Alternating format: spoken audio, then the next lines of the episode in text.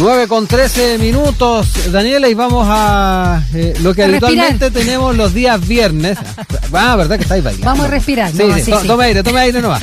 Oye, contarle a nuestra audiencia que vamos a trasladar eh, de, de esta columna de economía que generalmente tenemos los días viernes al día de hoy, día jueves, eh, para mm, hacer estos balances, los hitos en materia económica del año 2020 que ha estado bastante movido, con varios temas que han estado pre- presentes en la agenda, junto con Marcela Vera, economista académica de la Facultad de Administración y Economía de la Universidad de Santiago. Marcela, ¿cómo estás? Muy buenos días.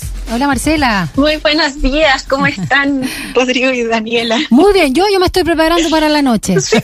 Yo creo que no voy a tomar champaña, pero sí voy a bailar. Oye, hay que decir que también Marcela Vera es parte de qué programa, Rodrigo? de Campus Usach. Eso. De hecho, estuvo anoche eh, con Mario Sobarzo y Rodrigo Martín eh, comentando también, haciendo balances del año. Así que ahí la, la tenemos por partida doble, además. Hay muchos Así es, temas. Muy feliz con ese programa, por cierto. Muchos temas que abordar y que nos encanta, por supuesto, el análisis de nuestros académicos y académicas, Marcela, y agradeciendo que te hayas adelantado eh, al día de hoy para comentarnos los principales hitos de este año, por supuesto, en materia económica. Partamos con lo que ha mencionado la Cámara Nacional de Comercio, eh, que anunció que entre marzo y julio de este año, o sea, pensemos el primer semestre laboral, se registró en nuestro país una caída del 20,9% en el empleo. ¿Cómo ves esos índices a propósito también de lo que nosotros dábamos cuenta de la tasa de desocupación en el trimestre septiembre-noviembre que alcanzó el 10,8 según la encuesta nacional del empleo N de INE?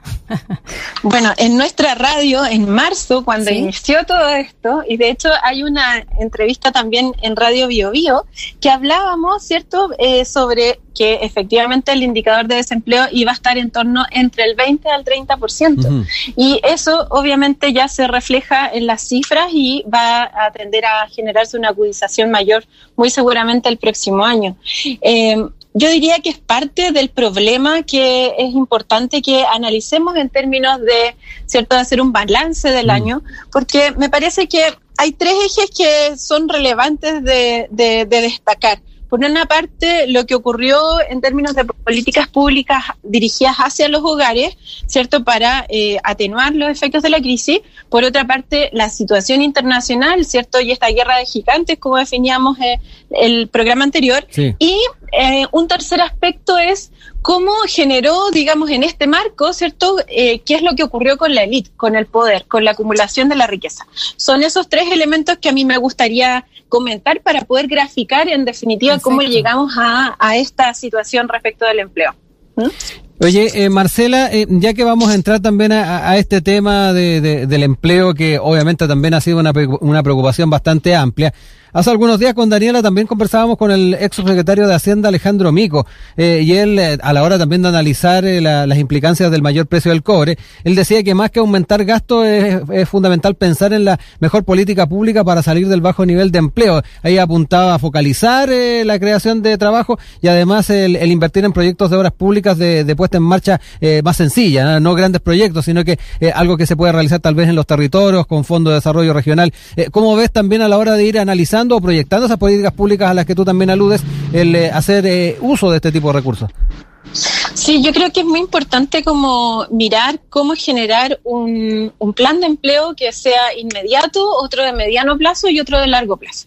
Porque si nos quedamos siempre con soluciones, digamos, al respecto de la coyuntura, lamentablemente vamos a seguir teniendo exactamente el mismo problema estructural todos los años, ¿cierto? Que es- además uno puede eh, mirar la tendencia y esta situación en términos de empleo se ha ido agravando cada vez más. Básicamente porque las empresas siguen teniendo la misma capacidad instalada y por tanto no hay una expansión en ninguno de los sectores productivos y eso hace que no se genere realmente más empleo, ni mucho menos que se genere empleo de calidad. ¿Cierto? Entonces, en, e- en ese orden, yo creo que es muy importante pensar como un plan inmediato, efectivamente, eh, que, que abarque sobre todo el tema del desempleo que está ocurriendo a nivel de las regiones.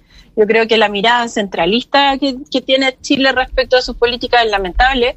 Eh, me parece que el impacto a nivel regional se va a sentir de forma más profunda eh, y con el pasar del tiempo, además. Eh, básicamente porque además eh, las zonas eh, regionales no están medidas, no están siquiera consideradas dentro de las mediciones. ¿Cierto? En particular las zonas rurales. Entonces, me preocupa mucho, digamos, lo que, lo que vaya a ocurrir en ese sentido. Y yo estoy de acuerdo con ciertos niveles de focalización, pero las focalizaciones no tienen que ser pensadas como vamos a generar un subsidio para las mujeres, vamos a generar un subsidio para los jóvenes o para los adultos mayores. No, no tiene que ver con eso, tienen que ser, cierto, políticas más complejas, articuladas con distintos tipos de política, de forma de que no sea solo que la persona consiga un empleo, ¿cierto? Sino que consiga un, empleo con un salario digno, con beneficios laborales y con capacitación, que es como muy importante. Entonces, claro, en ese sentido yo podría estar de acuerdo con focalización, pero si no, lamentablemente nos podríamos quedar solo en un horizonte muy acotado. Sí, eh, eh, eh, Marcela, por ejemplo, focalizar en, en sectores de, de recuperación más rápida, que era algo también que planteaba Mico el otro día.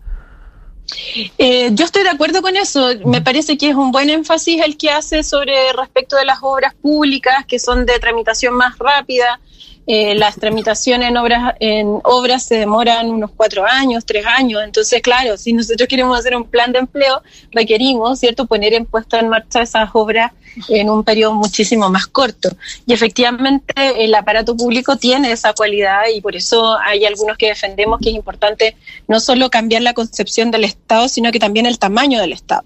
Entonces, si tienes un Estado más grande, pues puedes hacer eh, una reactivación económica, por ejemplo, vía obras públicas, y que eso genere, por supuesto, un fortalecimiento respecto del empleo. Creo que hay que analizar también cómo han, vivido las personas, los hogares, esta política pública, y, y, en, ese sentido me parece que es muy importante mirar, hacer como el listado, como recorrer un poco qué es lo que, qué es lo que ha ocurrido en ese sentido. El fondo de cesantía, por ejemplo, fue parte, digamos, de un, un gran plan que intentó hacer el gobierno, pero que tuvo muy poco, digamos, efecto sobre el empleo. Eh, si uno mira el último informe del INE, lo que uno puede observar es que los ausentes desocupados alcanzaban en un momento a casi 700 mil y llegamos a eh, ser 300 mil. O sea, ni siquiera se generó un empleo para poder, digamos, ponernos en una situación inicial, ¿cierto? Eh, respecto a la anterior. Solo entonces se podría haber avanzado en, torno a un 50%. Eh, por otra parte, los fondos de pensiones. Los fondos de pensiones finalmente lo que hicieron fue entregarle, ¿cierto?, una inyección de recursos eh, más del doble de lo que hizo como esfuerzo el Estado. Y eso yo creo que hay que, digamos, remarcarlo con mucho énfasis. Eh, las personas, en definitiva, inyectaron 26 mil millones de dólares, ¿cierto?, a la economía, y eso, por supuesto, en cualquier parte del mundo es mucho dinero. Eh, y el Estado solo, ¿cierto?, eh, generó un, un acuerdo para generar una inyección de 12 mil. Por tanto, ahí hay más del doble, digamos, como esfuerzo de los ciudadanos para generar ese proceso de reactivación. Yo diría que ese proceso debe ser inédito en todo el mundo. No creo que haya antecedentes históricos que hablen sobre que los ciudadanos hacen un esfuerzo el doble mayor, ¿cierto?, de, eh, de lo que podría haber hecho el Estado. Eh, por otra parte, también está el sistema de bonos y subsidios, que yo diría que también fue bastante precario, tuvo que improvisarse sobre la marcha. Si hubieran hecho ese tipo de políticas, nosotros lo planteamos en esta radio, ¿cierto?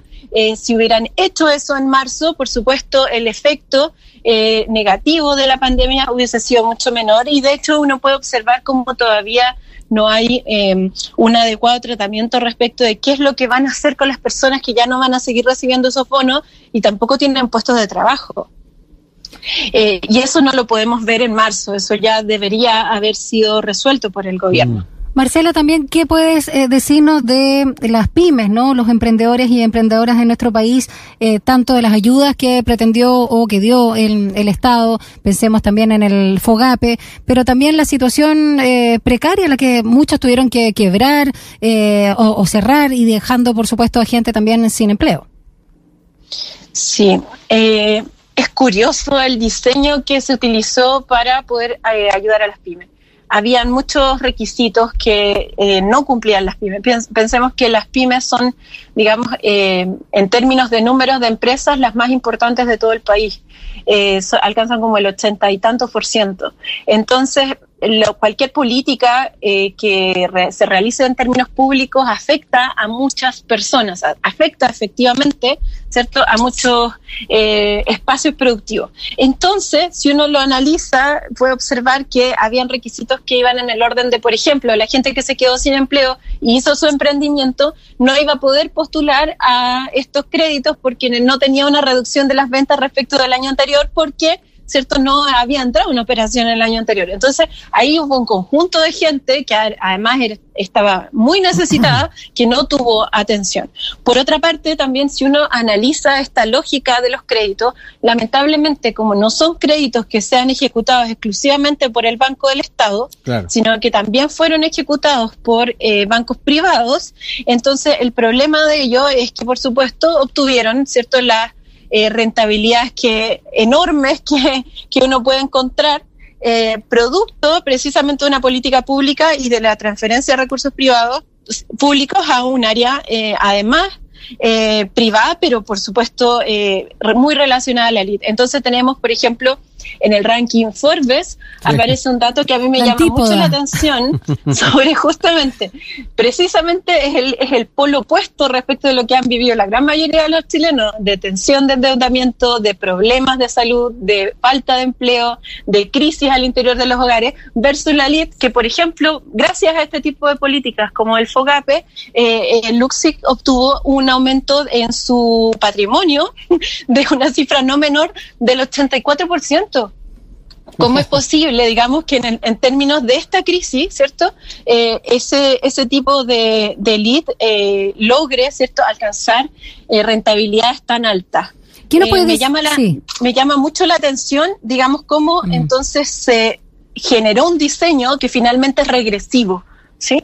Y yo creo que entonces cualquier política que sea pensada en términos específicos para apoyar a un sector tiene que tener una lógica progresiva, es decir, que la gran mayoría de todos los chilenos financie, ¿cierto? Precisamente a los sectores que lo necesitan y no que termine, ¿cierto?, financiando o acumulando la riqueza para eh, el sector de la élite. Marcela Vera, ¿qué nos puede decir de otros súper ricos eh, y súper ricas eh, chilenas? Estamos hablando de Iris Fontbona, Sebastián Piñera, Julio Ponce Lerú, Roberto Angelini y Álvaro Sayed, de acuerdo a este mm, ranking que hizo la revista Forbes, donde señalaron que aumentaron su fortuna en Chile. Veamos un detalle de lo, no sé si del mandatario o, de otros millonarios.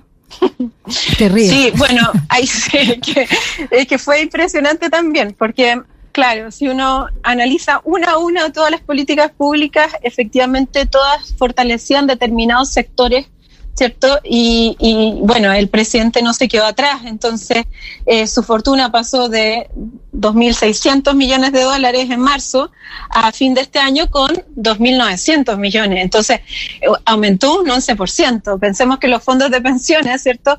Rentabilizaron como un 4% en promedio, pero el mandatario, ¿cierto?, eh, logró generar ahí sí una inversión, ¿cierto?, eh, mayor del doble. Entonces es, es compleja, digamos, la situación en términos de cómo finalmente hay un conflicto muy poderoso de intereses en términos de lo que diseñas para la gran mayoría, pero que finalmente terminan en, eh, en estos procesos de, acumulación. El presidente dijo, perdona, dijo la familia primero, ¿no? Los niños, a lo mejor se refería a su niño, y la familia primero.